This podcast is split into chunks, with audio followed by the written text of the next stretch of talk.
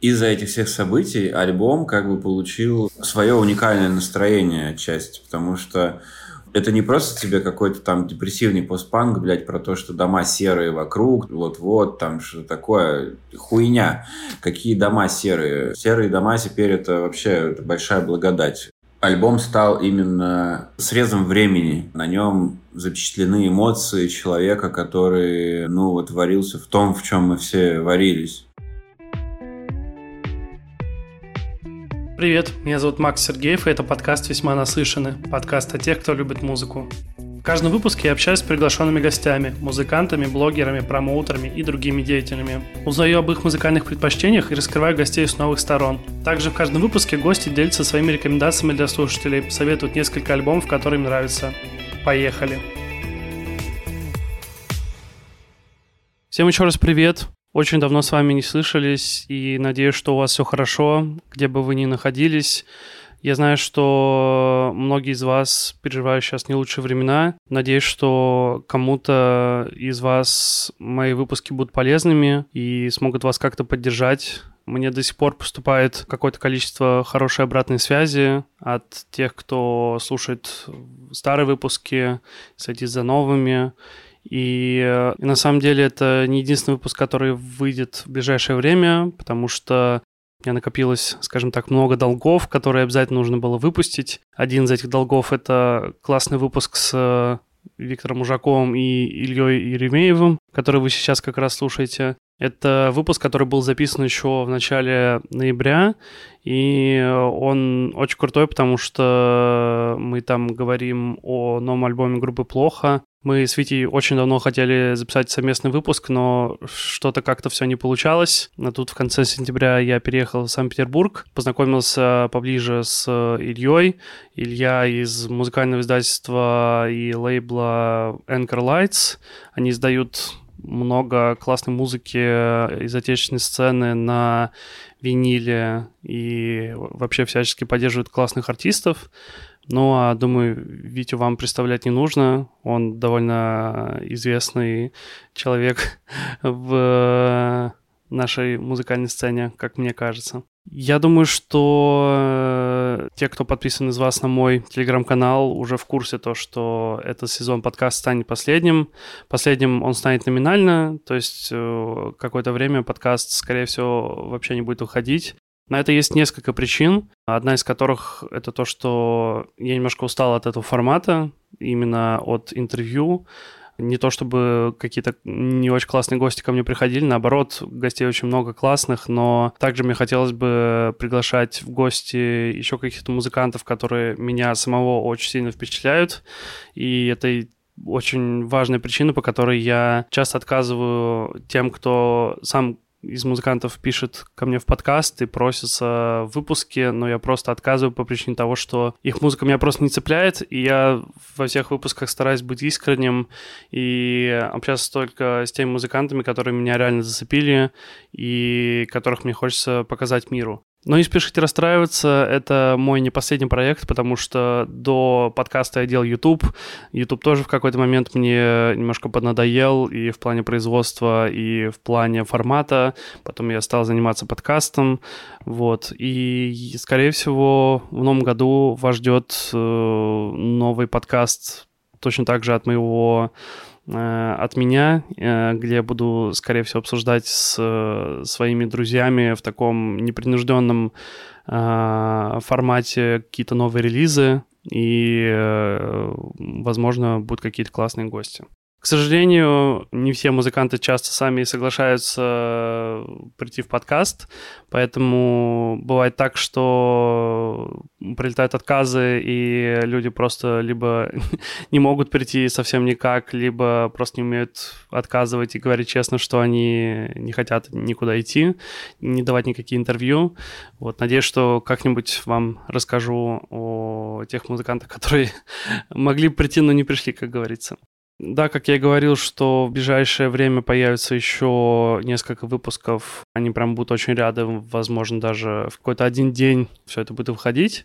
Тем не менее, выпуск, который вы сейчас слушаете э, с Витей и с Ильей, это очень классный выпуск. И я советую вам после прослушивания этого выпуска пойти послушать новый альбом группы «Плохо». Если вам нужна будет пластинка, то заходите в телеграм-канал Ильи. Я тоже оставлю ссылочку на него в описании, и э, там еще много всякого классного. Илья постит всякие релизы, не только которые они выпускают, но еще и э, те, которые они поддерживают и издают там на виниле, и э, как-то берут на реализацию, доставляют какие-то классные лимитированные копии, скажем так. Поэтому обязательно обратите внимание.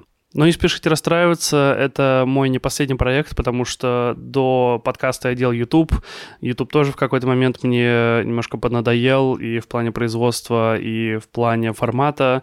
Потом я стал заниматься подкастом, вот. И, скорее всего, в новом году вас ждет э, новый подкаст точно так же от моего от меня, э, где я буду, скорее всего, обсуждать с э, своими друзьями в таком непринужденном формате какие-то новые релизы и, возможно, будут какие-то классные гости. Перейдем к выпуску. Не буду вас больше томить. Спасибо, что послушали это небольшое сообщение. Оно было записано совершенно экспромтом. Все, приятного прослушивания.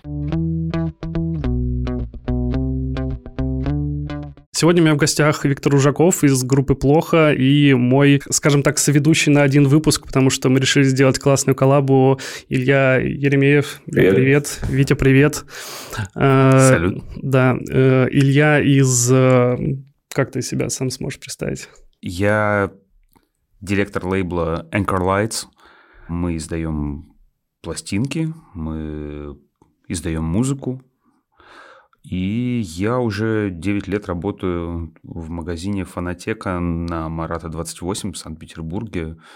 Я сумасшедший коллекционер винила. Ну, собственно, мне кажется, мы все тут э, трое тоже э, сумасшедшие коллекционеры винила. Единственный нюанс, что Витя с нами находится по видеосвязи, мы с ним созвонились по Zoom, он находится вообще в Белграде и записывает э, свою дорожку на iPhone. Витя, расскажи, что ты делаешь в Белграде, как давно ты там и вообще как там погода? Погода отличная, как бы тут вообще очень здорово. Тут южный климат, за окном примерно питерское лето, наверное, такое уверенное, градусов 20. Ну а что я здесь делаю? Ну, это, конечно, такая тема скользкая, знаешь, а, потому что, ну, вообще я тут как бы пытаюсь жить жизнь, не совсем по собственному выбору, да. У нас группа не то, чтобы была ориентирована на Запад или Европу, и не то, чтобы мы намеренно работали на Запад или Европу. Просто большая часть аудитории у нас именно здесь. И если бы я не уехал, если бы я остался, я бы лишился возможности выступать там. Вот так сложились обстоятельства, к сожалению. А в России сейчас выступать, к сожалению, тоже очень проблематично. Поэтому я в Белграде, поэтому так сложилось. Как тебе далось вообще это решение? Ну, я потому что понимаю, что когда ты там музыкант, ты знаешь, там, где твоя аудитория, но тебе как вот именно человеку легко ли было взять и уехать так быстро? Ну, нет, конечно, нелегко. Во-первых, ну, лет восемь назад я бы вообще на изи, я бы первый поехал, мне кажется. Приключения, круто. Но сейчас, конечно, нелегко. Как может легко даться такое решение? Я вполне, мне, мне нравилось жить в России, в Петербурге. Мне, в принципе, нравится, наверное, даже и сейчас. Просто у меня нет этой возможности. Я не хотел бы романтизировать это. Это не романтично и не весело, нихуя. Это, как, знаешь, мем смешной, ситуация страшная. И я не планировал становиться сербом, знаешь, типа, вообще никак. Я надеюсь, что если ну, у кого-то есть возможность этот выбор не делать, то Возможно, им повезло. Белград и Сербия – это были единственные направления, из которых ты выбирал, или, может, еще были какие-то варианты? Да я не выбирал, знаешь. Я покинул Россию через финскую границу за два часа до ее закрытия, и я ничего не выбирал. Мне позвонили неизвестные мне люди через знакомых, и сказали, мы выезжаем через полтора часа, ты едешь или нет, короче. Типа, и через полтора часа я ехал в машине на границу. Поэтому как бы выбирать это, это не приходилось. Просто я поехал туда, где было комьюнити, где у меня было больше количество знакомых, откуда я могу работать, потому что в Сербию не нужна виза для россиян. У меня как бы у меня есть Шенген, но с Шенгеном я, во-первых, это ненадолго, ну как минимум это не навсегда, и вряд ли мне его дадут заново. А во-вторых, многие страны шенгенской территории они не, не впускают россиян и, или имеют некоторые нюансы для россиян, как, например, сейчас Норвегия где задерживают туристов, садят в тюрьмы и так далее. У меня через одно рукопожатие есть знакомые. Сегодня, по-моему, Чехия запретила въезд, по-моему. Чехия запретила въезд, да. Как бы можно, конечно, по-цыгански въехать э, по земле, ну, на автобусе, потому что в Евросоюзе нет границ.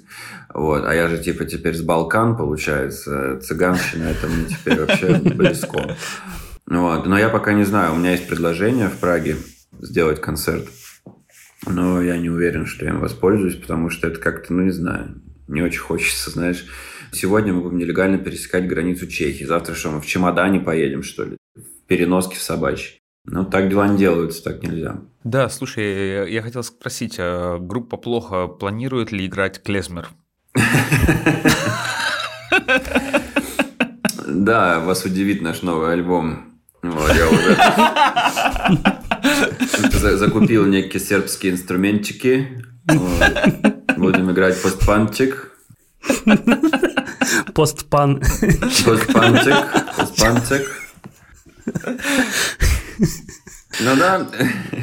Нет, на самом деле тут забавно, мы первую неделю провели... Ну, тут фестиваль был Чинджовер, который делает Степ Казарян, который организатор э, Боль фестиваля. И мы жили с группой отчим, на, что очень иронично, на улице Джорджа Вашингтона. Для Сербии это очень странное название улицы. В общем, рядом за углом есть такой ресторанный дворик. Ну, типа Невского проспекта такая, знаете, короче, типа, где летнички такие, все туристы, немецкие бабушки, пивко с утра пьют, все такое. И там нон-стопом, короче, сербы херачат саундтрек Кустурицы, как будто, знаешь, такой, прям балканскую такую музыку.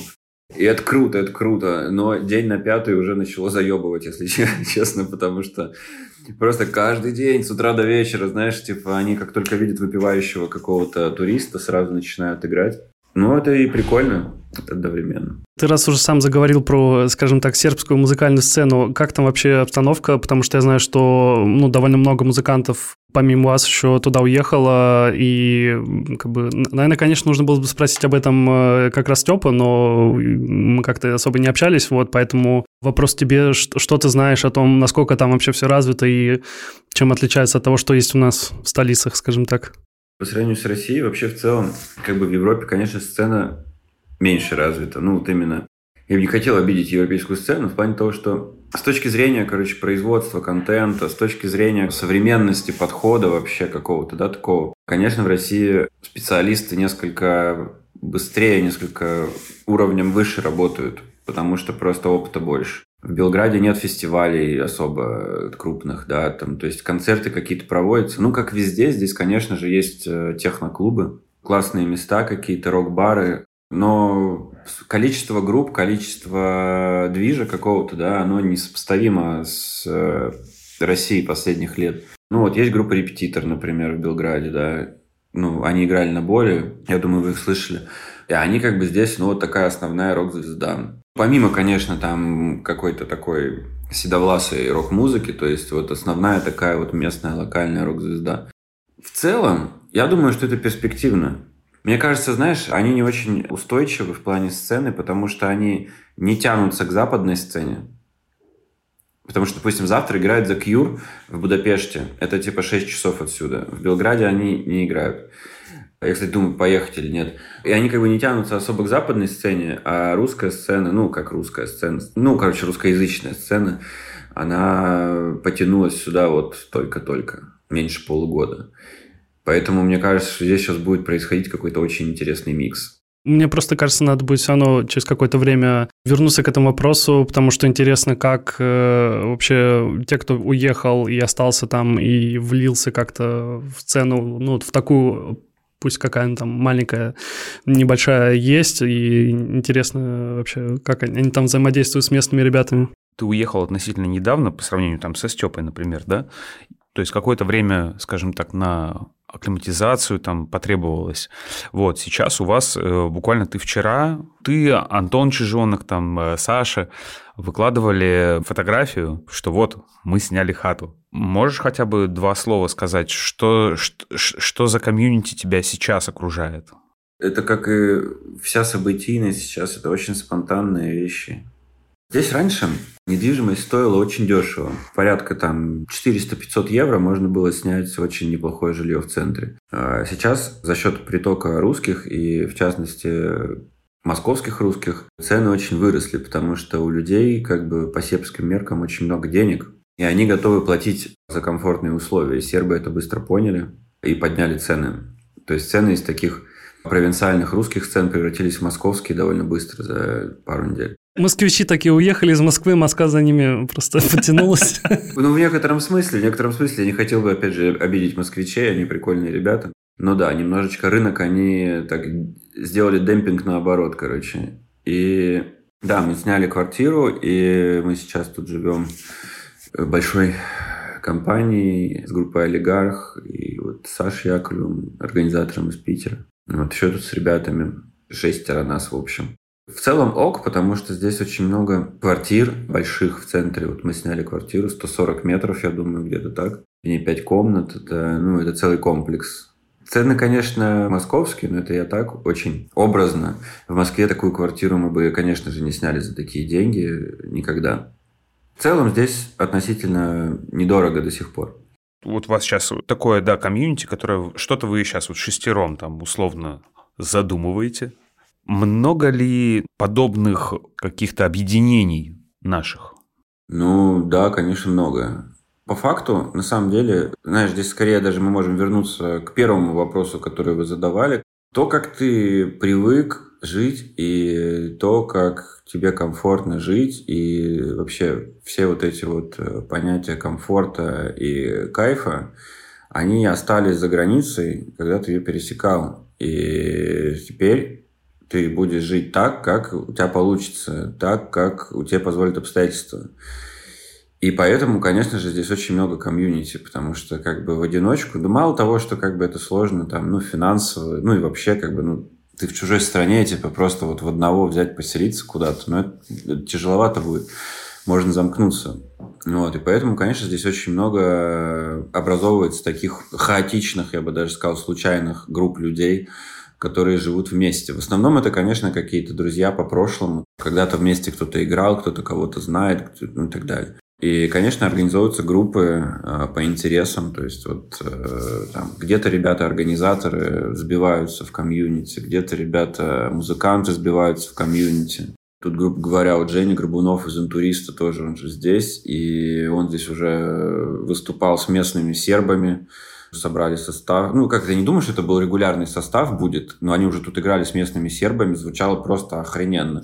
Я был вообще в, полном шоке просто. Что... По-любому Клезмер будет, по-любому. Ну, не исключено. Ну, кстати, ну, в этот раз его не было, в этот раз его не было, но я, я уверен, что рано или поздно какое-то влияние у него тоже появится. Я на всякий случай залез в Инстаграм, чтобы проверить, я потому что немножко путался в датах, я почему-то думал, что это будет как раз вот в октябре, примерно в тех числах, когда мы созванимся. Но у вас, э, ну, если верить Инстаграму, в ноябре планируется тур с очень классной командой на разогреве. Я офигел, на самом деле, когда увидел. Он у вас еще в силе, и вообще расскажи про тур, если он еще планируется. Да, тур в силе. Было не просто его сохранить, но отчасти по причине того, что я сейчас здесь, удалось его сохранить, потому что не будем, короче, касаться политической повестки, но очень сложно сейчас заблокировать концерт за пределами России, находясь в России, потому что для организаторов это огромный риск. Ты сегодня можешь выехать, завтра ты не можешь выехать. Э, сегодня билеты стоят 100 долларов, завтра 1000 долларов. Это невозможно. Договориться-то можно теоретически, но по факту ты не можешь дать никаких гарантий, что ты приедешь, ты не можешь дать никаких гарантий, что все состоится. И даже учитывая, что Мексика никак вообще не касается никаких санкционных там или каких-то еще штук, да, тебе не нужна виза, и все такое. Но даже они как бы уже не хотят, не то, что не хотят, они не хотят рисковать, связываясь с русской группой, которая находится в России. И как бы я их очень хорошо понимаю, потому что мы договорились об этом туре полгода назад, я думаю, может, больше. И за это время жизнь сделала примерно два сальта, может, три сальта, короче, типа в воздухе, понимаешь? Кто делал этот тур? То есть это лейбл или с вами напрямую связались и или вы там напрямую связались? То есть мне интересно предпосылки. Это такая еще доковидная история просто. С Мексикой у нас взаимная симпатия уже давно. И просто, когда мы жили в Новосибирске, я вообще не представлял, что возможно как бы попасть в Мексику. Ну, понимаешь, то есть как бы это как мы на Марс вот полетим, может быть, когда-нибудь. То есть мы как бы даже не метили в эту сторону. И потом, когда уже мы оказались всей группой в Петербурге и начали активно, так как по Европе гастролировать, да, мы начали договариваться и с Мексикой тоже. И договорились. Это организатор не от лейбла, мы тогда еще не подписали контракт с лейблом, это организатор Карла, она возила и возит Мотораму, там еще много Human Tetris, всю историю, сколько вот они туда ездят, это возит она. Я как раз просто хотел спросить, потому что я видел, что ребята из Черной речки ездили в Мексику, и Супербес, это ребята из Беларуси, но они сейчас живут в Берлине, тоже, по-моему, они вот прямо сейчас там, наверное, катаются еще. Я так понял, что это одни и те же люди.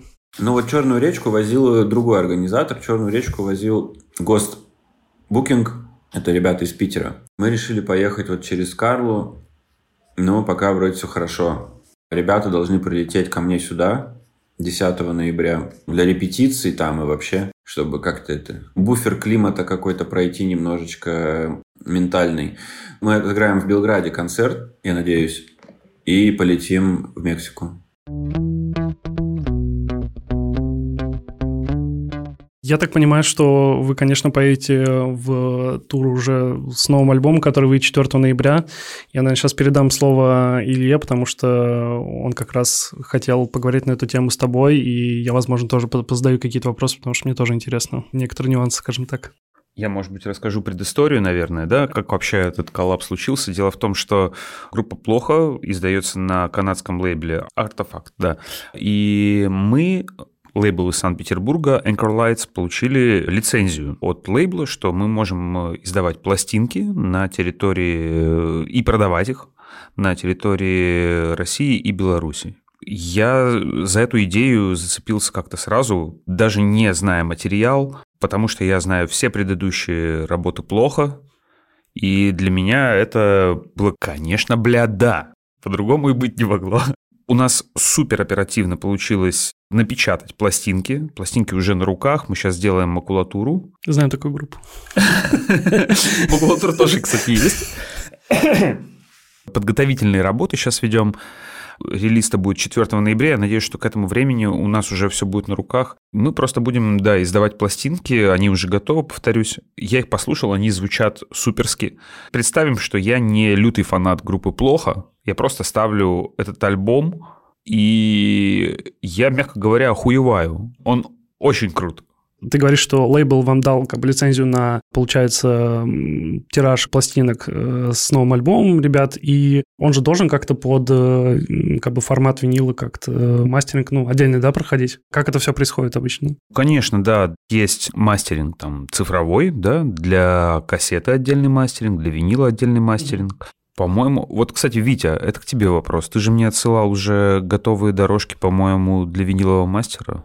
Конечно, конечно. Но мы записывались на студии «Мелодия» в Питере, и звукорежиссер сделал все сразу. Вот, он сделал общий мастер, он скинул мультитрек, он сделал сразу мастер для винила. Мы как бы под ключ, в общем, э, получили все, все возможные э, дорожки и так далее. Да, этот мастеринг сделан там же, где записывалось. Мы как бы записались, свелись и отмастерились на одной и той же студии. Я очень сильно сомневаюсь, что те, кто будут слушать э, наш подкаст, они вообще представляют, что такое студия звукозаписи «Мелодия». Просто надо вдуматься в это слово. Сколько пластинок, сколько альбомов, сколько людей вообще прошло через эту студию.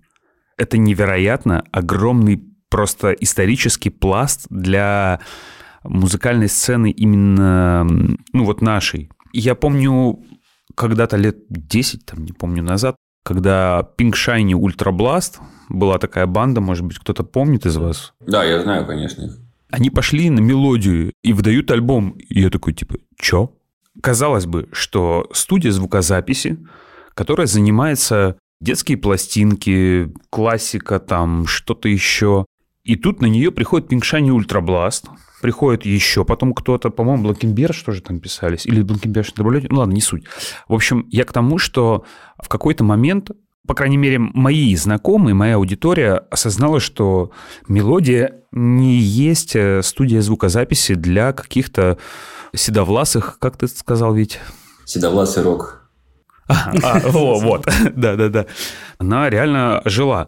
Оказывается, она, она на самом деле все время это жила. И я бы просто хотел несколько моментов именно исторических вот э, с тобой обсудить. Вот ты знаешь, что, например, на этой студии издавался один из твоих фаворитов, ну, один из любимых артистов. Кто это был? Ты про Химеру, что ли? Химера что, на мелодии издавалась? Нет, нет. Альбом Химера Зудова был записан на мелодии. А ты про кого думал? Не совсем. Ну ладно, а, давай продолжим, давай продолжим это, это шоу. Ты говоришь, возможно, о Короля и Шуте. Так, давай удиви меня еще. Акустический альбом Короля и Шута был записан на этой студии. Игорь Корнелюк, может быть, потому что Игорь Корнелюк вот. записал на этой студии, мать вот. вашу, свои все основные хиты. Вот это я ждал. Это нахрен легендарная студия. Я согласен, что я не знаю все ее истории досконально, даже ввиду своей специфики работы, но для каждого, видимо, она имеет свой какой-то шарм. Еще очень важно, что там был записан первый альбом «Аквариума Табу» на этой самой студии. И еще там мастерился альбом группы «Кино. Ночь», было записаны почти все альбомы Чиши компании, но это не совсем в плюс. Еще там записывался, кажется, ДДТ. Короче, весь питерский, ленинградский рок. Почему у тебя такой был именно интерес именно к мелодии, к студии, к этой? Ну, это культовая студия, это очевидно. Во-вторых, как бы там аппаратура, она из 70-х-80-х годов. И причем это топовая аппаратура. Это не советская разъебайка вот эта вот какая-то непонятная, знаешь, типа в поисках лоу-фая.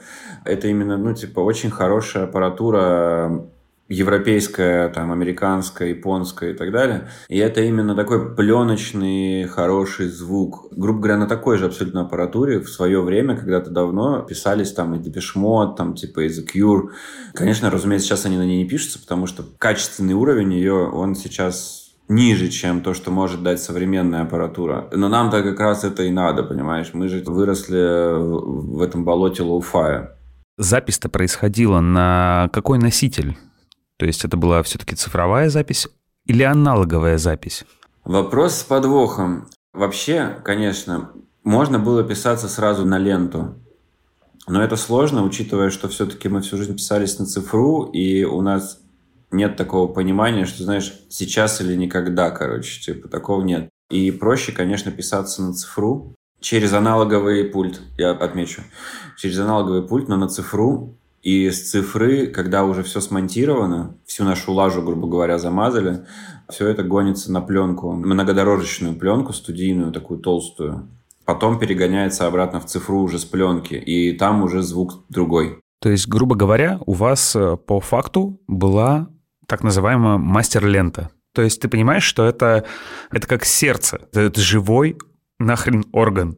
Это именно то, с чего потом, э, если кто-то после нас останется, конечно, будут держать это в руках и такие, ты прикинь, вот когда-то был такой легендарный а, альбом. А, а как это, как это включать?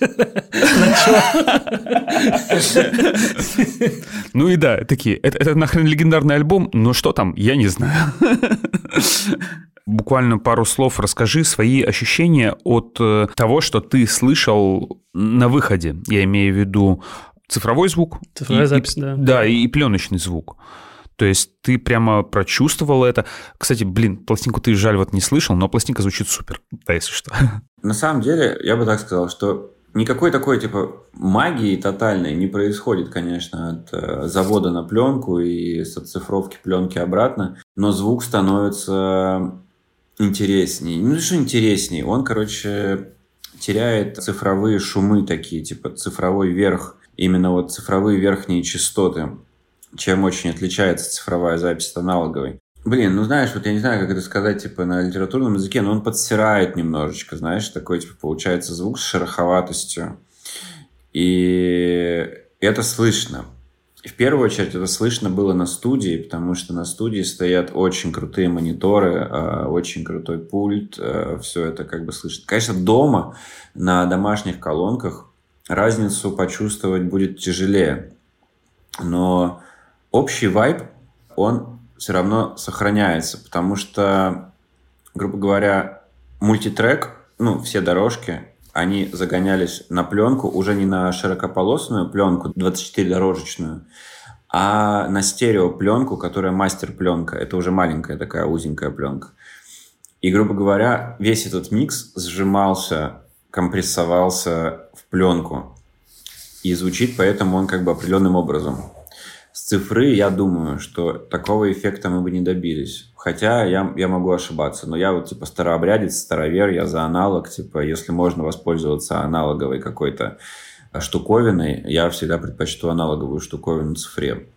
Но это, возможно, чисто мои убеждения. Я помню, когда вышел альбом «Бумажные бомбы», вот, я его слушал, и ты знаешь, вот там такой, как будто нарочно такой сделан звук, как будто это с кассеты, с какой-то переписанный альбом, там уже 10 тысяч раз такой. То есть я догадываюсь, что такого эффекта ты и добивался, наверное, в то время, потому что возможности были совсем другие, и нужно было какой-то такой фильтрик накинуть.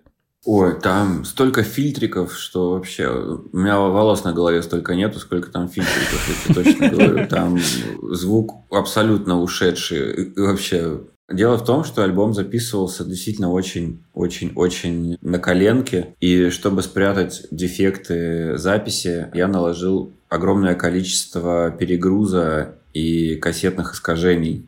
Получился такой вот специфический, такой очень шумный альбом. Но в то же время и в некоторой степени особенный. Я из Калининграда. Я помню, что у вас был концерт у нас в э, ресторане «Атлантика». Такое у нас культовое место, где раньше там всякие бандиты тусовались и такая рабочая молодежь, скажем так. Вы привозили, помню, тогда как раз бумажные бомбы, по-моему, на бобинах э, изданные. А как это все происходило? Где вы успели напечатать и как много вы их выпустили? Был такой инициативный чувак. Ну, он и есть, в смысле, он никуда не делся. Дима Павлов, из Ульяновска, насколько я помню.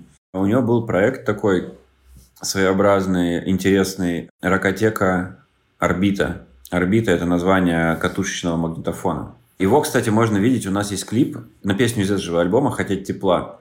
Там танцует такой чувак в театре. Вот это он. И он, короче, типа, у него был прикол, у него как бы вот такой перформанс-проект был, что он э, ставил бобинник, на сцене, с которого играл всякий постпанк, и он просто рубился под это, короче. То есть это вот такой перформанс у него был.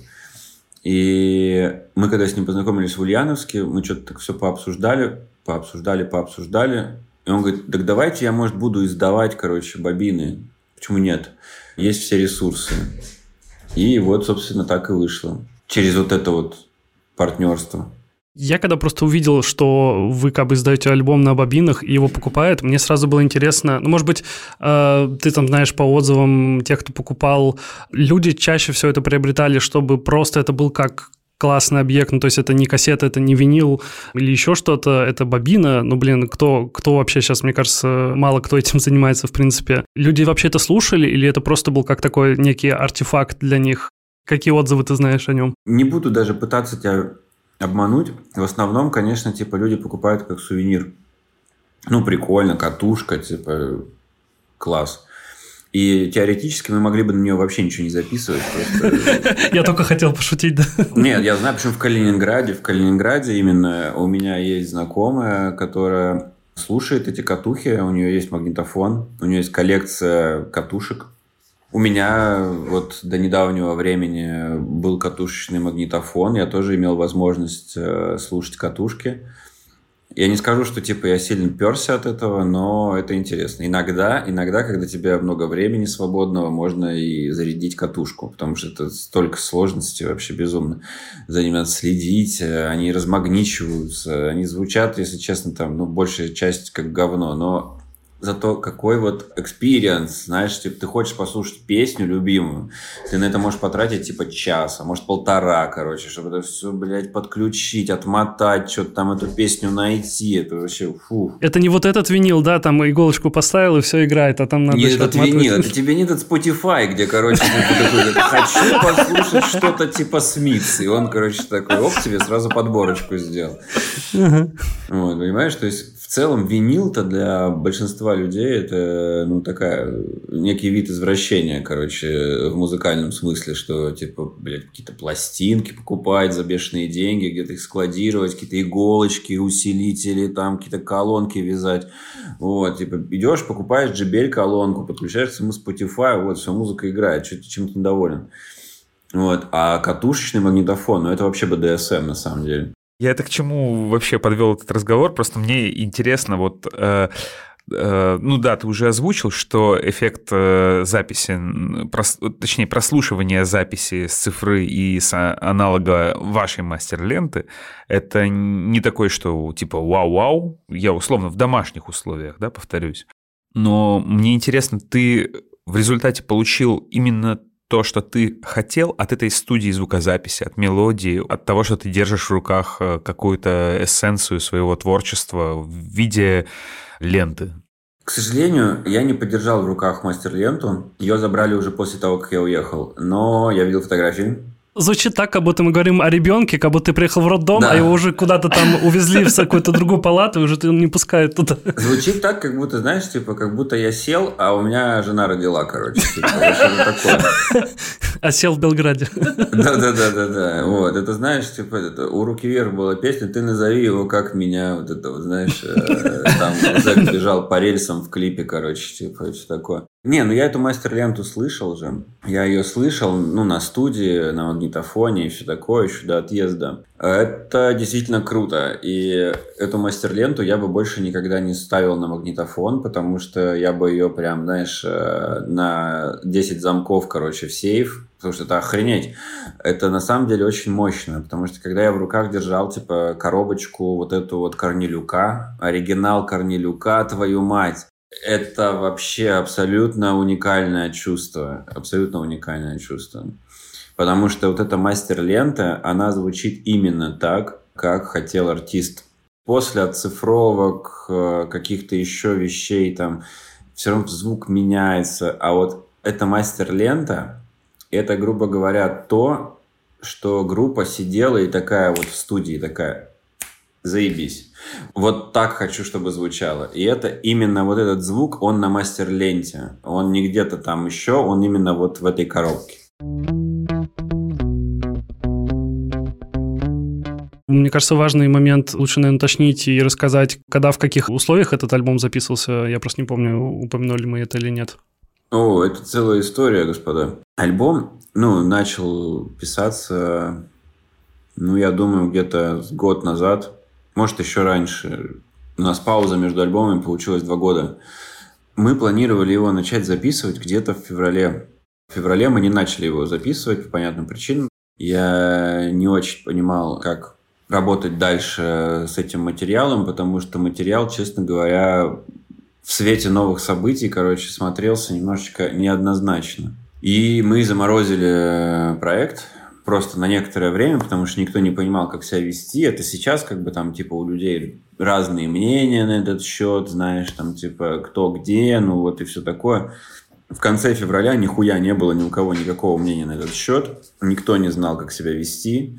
Просто был прям тотальная заморозка мозгов, типа у всех, и все такое. И нескончаемый алкоголизм в марте мы пришли к выводу, ну, я думаю, что ребята тоже, я могу, думаю, сказать за всех, что как бы абсолютно бессмысленно дальше сидеть, что-то ждать. Записывать надо альбом сейчас, потому что если мы его не запишем сейчас, кто знает, может быть, мы его больше уже и никогда не запишем.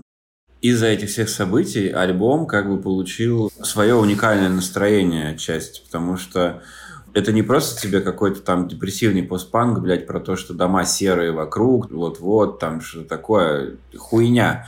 Какие дома серые? Серые дома теперь это вообще большая благодать. Альбом стал именно срезом времени. На нем запечатлены эмоции человека, который, ну, вот варился в том, в чем мы все варились. Я, наверное, просто хотел сказать, да, то, что вы поняли, что когда, если не сейчас, и я думаю, что у многих людей после февральских событий пришло осознание того, что все настолько может быстро вообще закончиться вообще в один момент, и поэтому, наверное, столько много людей как-то затаились в первое время ничего не знали, как себя вести, а потом э, через какое-то время такие, так, ну мы же не можем там сколько, несколько недель, там месяц сидеть, надо что-то делать, поэтому все равно люди стали продолжать что-то делать, вот, и круто то, что вы как-то смогли найти силы на это, на все. Да понимаешь, есть, короче, такой эффект, вот синдром, я не знаю, как это правильно назвать, такой, типа, синдром подкошенных ног, знаешь, типа, когда ты просто вот, ну, с места сдвинуться не можешь, блядь, потому что, ну, не можешь, короче. Ты, я не знаю, вот идешь ты, блядь, по лесу за грибами, короче, пошел, да, и медведь вышел из-за дерева, и вот, и вот, и все, и ты обосрался, короче, и стоишь. Что делать?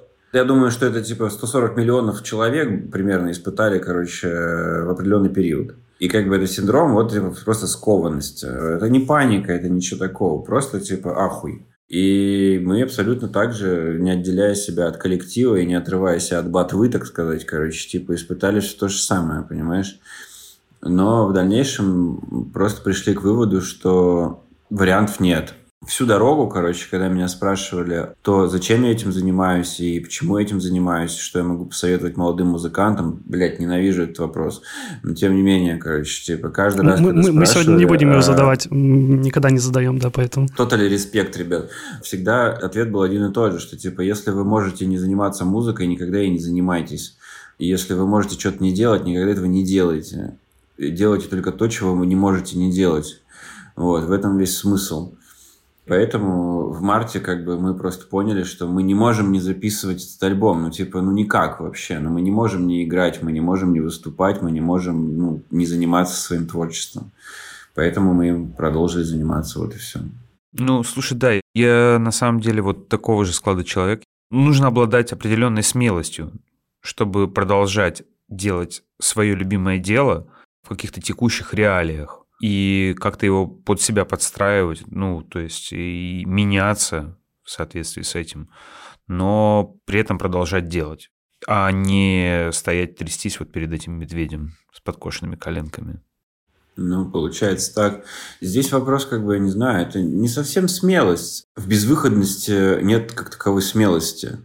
Мне кажется, смелость – это выбор, что ли, э, некий, да, то есть, когда ты выбираешь из э, простых и сложных вариантов сложный, и, возможно, это смелость. Когда ты выбрасываешься, типа, из горящей квартиры э, из окна, это не смелость. Как называется синдром боязни бензопилы? Здравый смысл. И как бы это просто здравый смысл. Еще разочек. Запись альбома у вас происходила летом, собственно, этого года. Ну, весной, с марта. Начали в марте, закончили, я думаю, что мы где-то... Я точно не помню, либо в мае, либо в июне. Ты в курсе, что вы супер оперативно пишете альбомы?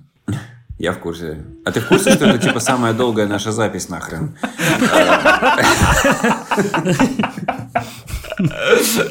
Я думал, что вы все альбомы на диктофона, на айфона записали, а ты даже не знал, где он находится. По сравнению с предыдущим, да, с фантомными чувствами, на новом альбоме, кстати, будет э, трек, который называется «Фантомные чувства». А расскажи про него, да, и можешь ли ты как-то сопоставить материал, например, и звук нового альбома «Когда душа спит» и альбома «Фантомные чувства»?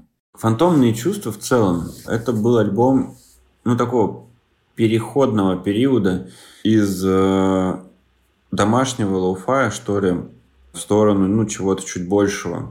Хотя он писался все равно в странных условиях, потому что пришла пандемия, мать ее, и мы писали э, альбом на даче у звукорежиссера мы всю аппаратуру туда увезли, короче, и на, на даче у него писали. Сложно сказать, что это был переход от э, некого DIY, короче, в студийное, потому что мы посреди леса в избе в какой-то, короче, типа, писали альбом.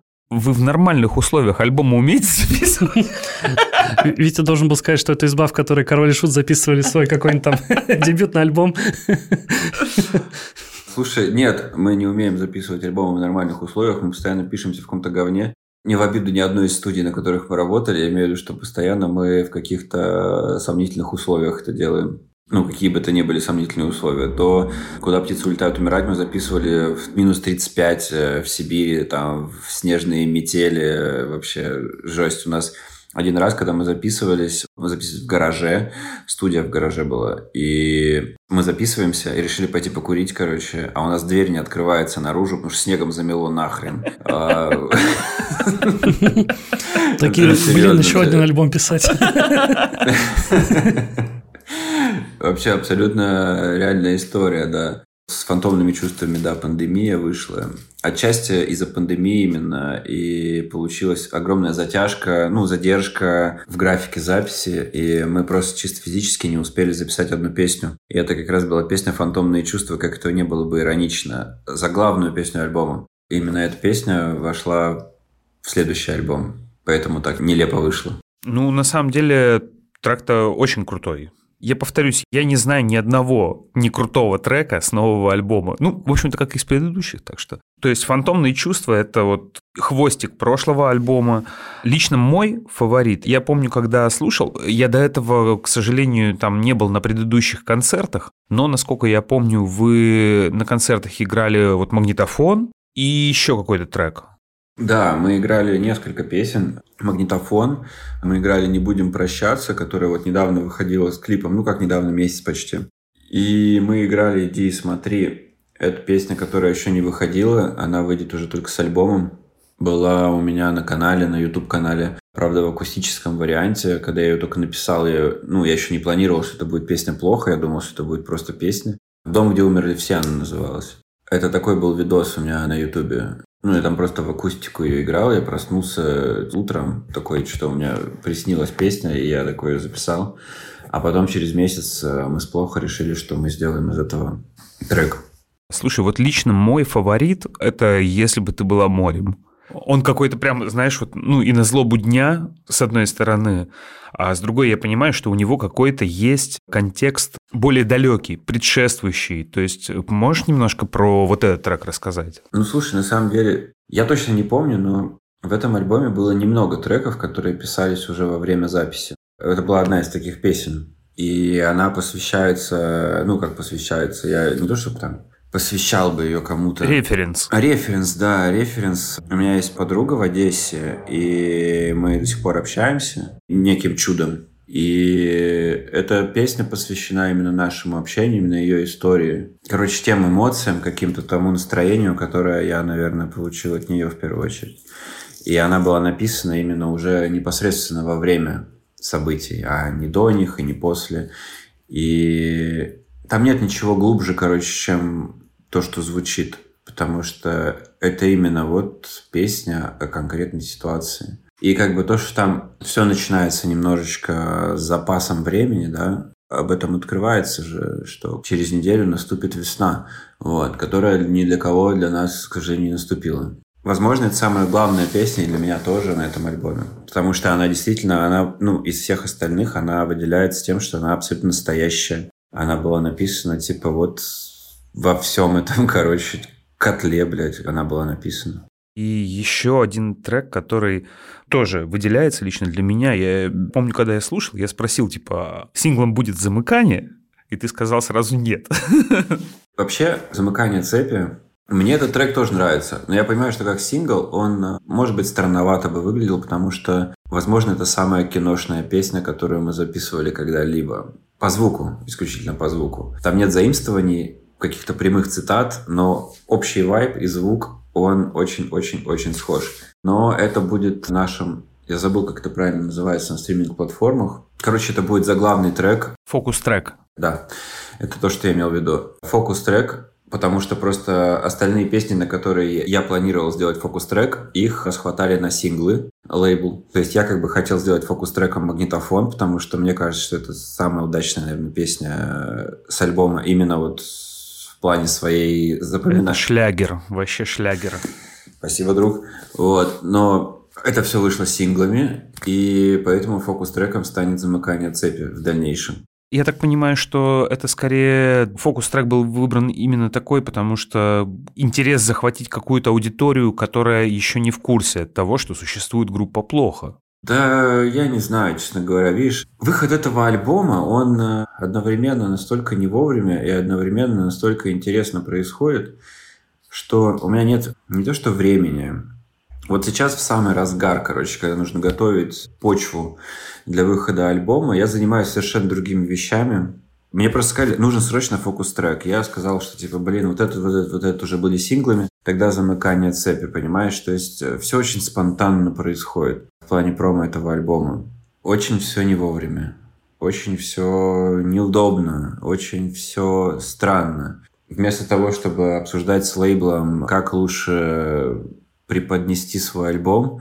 Я обсуждаю, как он может дать мне денег, чтобы ну, помочь в данной ситуации. И он больше переживает сейчас за меня, чем, типа, за альбом, понимаешь, в чем прикол. Поэтому мне очень сложно, короче, типа, на эти темы, знаешь, так легко разговаривать, что, типа, там, фокус-трек, не фокус-трек. У меня сейчас, знаешь, типа, фокус-трек, короче, типа, любой вообще, потому что вообще нихуя не до этого. Ну, в смысле, не до промо. Есть трек, я помню, когда мы запускали пластинки, ты попросил, а мы поменяем название одной песни. Типа, это не страшно? Вот. На самом деле на пластинке-то это никак не сказывается. Я, если честно, уже даже забыл, как она называлась до того, как ее поменяли. Это мы говорим о песне как раз «Если бы ты была морем». Она называлась «Завтра была война». Не-не-не. А, да, мы поменяли еще одну. Была еще песня, которая сейчас называется «Никогда не говори никогда». Она называлась «Все будет нормально». Я даже не уверен, какую из песен мы поменяли раньше название, потому что изначально меня немного смущало, что на одном альбоме есть песня «Завтра была война» и все будет нормально. И это типа вообще абсолютно сюрреализм, блядь, какой-то. Как ну, невозможно, короче, так. И завтра была война, мы поменяли, потому что, ну, если честно, типа из довольно меркантильных убеждений, потому что трек с таким названием сейчас, в принципе, может просто не выйти на российских платформах. Это абсолютно реально. Это, это звучит странно и из рук вон, короче. Ну, к сожалению, блядь, это наша реальность. И трек с таким названием просто может не выйти. А за ним может и альбом не выйти весь. Поэтому мы переименовали трек в «Если бы ты была морем» а трек «Все будет нормально» мы переименовали «Никогда не говори никогда», потому что, если честно, я как автор не видел возможности для себя выпустить сейчас трек под названием «Все будет нормально». Просто, типа, как-то вот у меня в голове это не сложилось. Я все равно, сколько я уже месяцев слушаю этот альбом, именно эта композиция «Никогда не говори никогда», которая, да, теперь, в ней все равно есть посыл. Ты его озвучил уже однажды. Все будет нормально. Посыл есть. Название само оно, знаешь, особенно в соцсетях, оно очень часто говорящее. Я это давно заметил, что люди не всегда даже слушают саму песню, они используют ее из-за названия. Ну, то есть там, знаешь, пост, картинка, трек. И в таком использовании, в таком конкретном примере, я бы хотел, чтобы мою песню использовали с э, слоганом «Никогда не говори никогда», чем все будет нормально. Потому что, мне кажется, в данный момент времени это важнее. Важнее никогда не говорить никогда, чем все будет нормально. У меня в подкасте всегда в конце выпуска гости приносят несколько альбомов для наших слушателей. Я не ограничиваю их вообще никогда в каких-то жанровых там временных рамках. Гости обычно советуют вообще все, что захотят. Что ты нашим слушателям порекомендуешь послушать. Будет классно, если ты расскажешь про 2-3 альбома и пару слов о них. Почему именно они? В первую очередь, это, разумеется, Viagra Boys. Новый альбом Viagra Boys — это Cave World. Это просто отличный альбом. У меня он уже есть на виниле, он у меня уже был на виниле. Такой был, мне кажется, в России только у меня и Майкла Джексона, короче, потому что мне его друг подарил, он его заказал через какое-то вообще третье колено. Это отличный альбом, насколько я знаю, он сделан из демок и заготовок э, периода еще до популярности Viagra Boys, поэтому он звучит как привычные всем первые альбомы, типа Street Forms там, и так далее. То есть это именно такой, тот самый Viagra Boys, за который мы полюбили эту группу. В последнее время я слушаю много музыки, которая для меня важна, была раньше. новые релизы я пока не очень слушаю. И вот я очень хорошо для себя, короче, открыл глубину резкости «Дельфин». Альбом «Глубина резкости» — это 99 год. Это просто бомба нахрен. Ставь любой трек, и они просто потрясающие. Если вы знаете, кто такой Дельфин, и вам нравятся песни, которые он сейчас поет, удивите себя, послушайте альбом «Глубина резкости». Это тоже очень классный альбом, и э, это совершенно другой Дельфин. Это классно. Ну, альбом «Плавники» еще клевый. Потом, на самом деле, для меня вообще стало большим откровением, огромным откровением, никогда от себя этого не ожидал. В этом ироничном путешествии я слушал много Наутилус Помпилиус. В жизни никогда не слушал Наутилус Помпилиус, а тут вот... Вот я ожидал, что ты скажешь Наутилус, вот я почему-то ожидал это. Goodbye, Америка? Не-не-не-не-не-не, Goodbye, Америка я начал слушать еще в марте. Вот, а, а это, короче, сейчас скажу, по-моему, это альбом «Титаник», я, я просто боюсь ошибиться. И на самом деле, как-то заново взглянул на эту группу, мне они казались очень скучными, и вот в этой поездке они для меня открылись как-то с новой стороны. Слушай, ну вот я помню тоже, я Наутилус, когда мелкий был, папа включал вот тот же самый Тутанхамон, как бы, и я такой, угу. типа, вау. Классная вот песня. Типа, да, прикольные штуки. Я вот сейчас ради интереса... Ты на, решил... на зашел? Да-да-да, решил трек-лист проверить, потому что я уже подзабыл, как бы, да, со временем. Но да, я помню, очень хороший альбом. Спасибо вам, ребята, что мы тут все собрались втроем, что Вить подключился к нам из э, Белграда. Несмотря на все сложности, слушайте альбом, новый ребят на всех площадках, ссылки все оставим в описании. Классно, что нам сегодня получилось сказать некоторые, скажем так, э, посмотреть за кулисье записи альбома и узнать про некоторые треки с него тоже. Спасибо всем.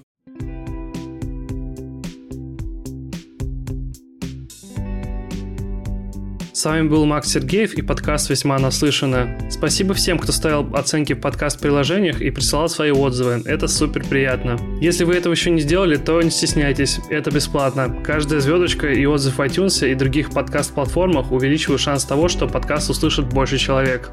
Ссылки на все видео и альбомы, о которых мы говорили в этом выпуске, я оставлю в описании. А также, чтобы быть в курсе всех новостей подкаста, подписывайтесь на мой телеграм-канал. Ссылка будет в описании. Дальше будет только интереснее. Услышимся.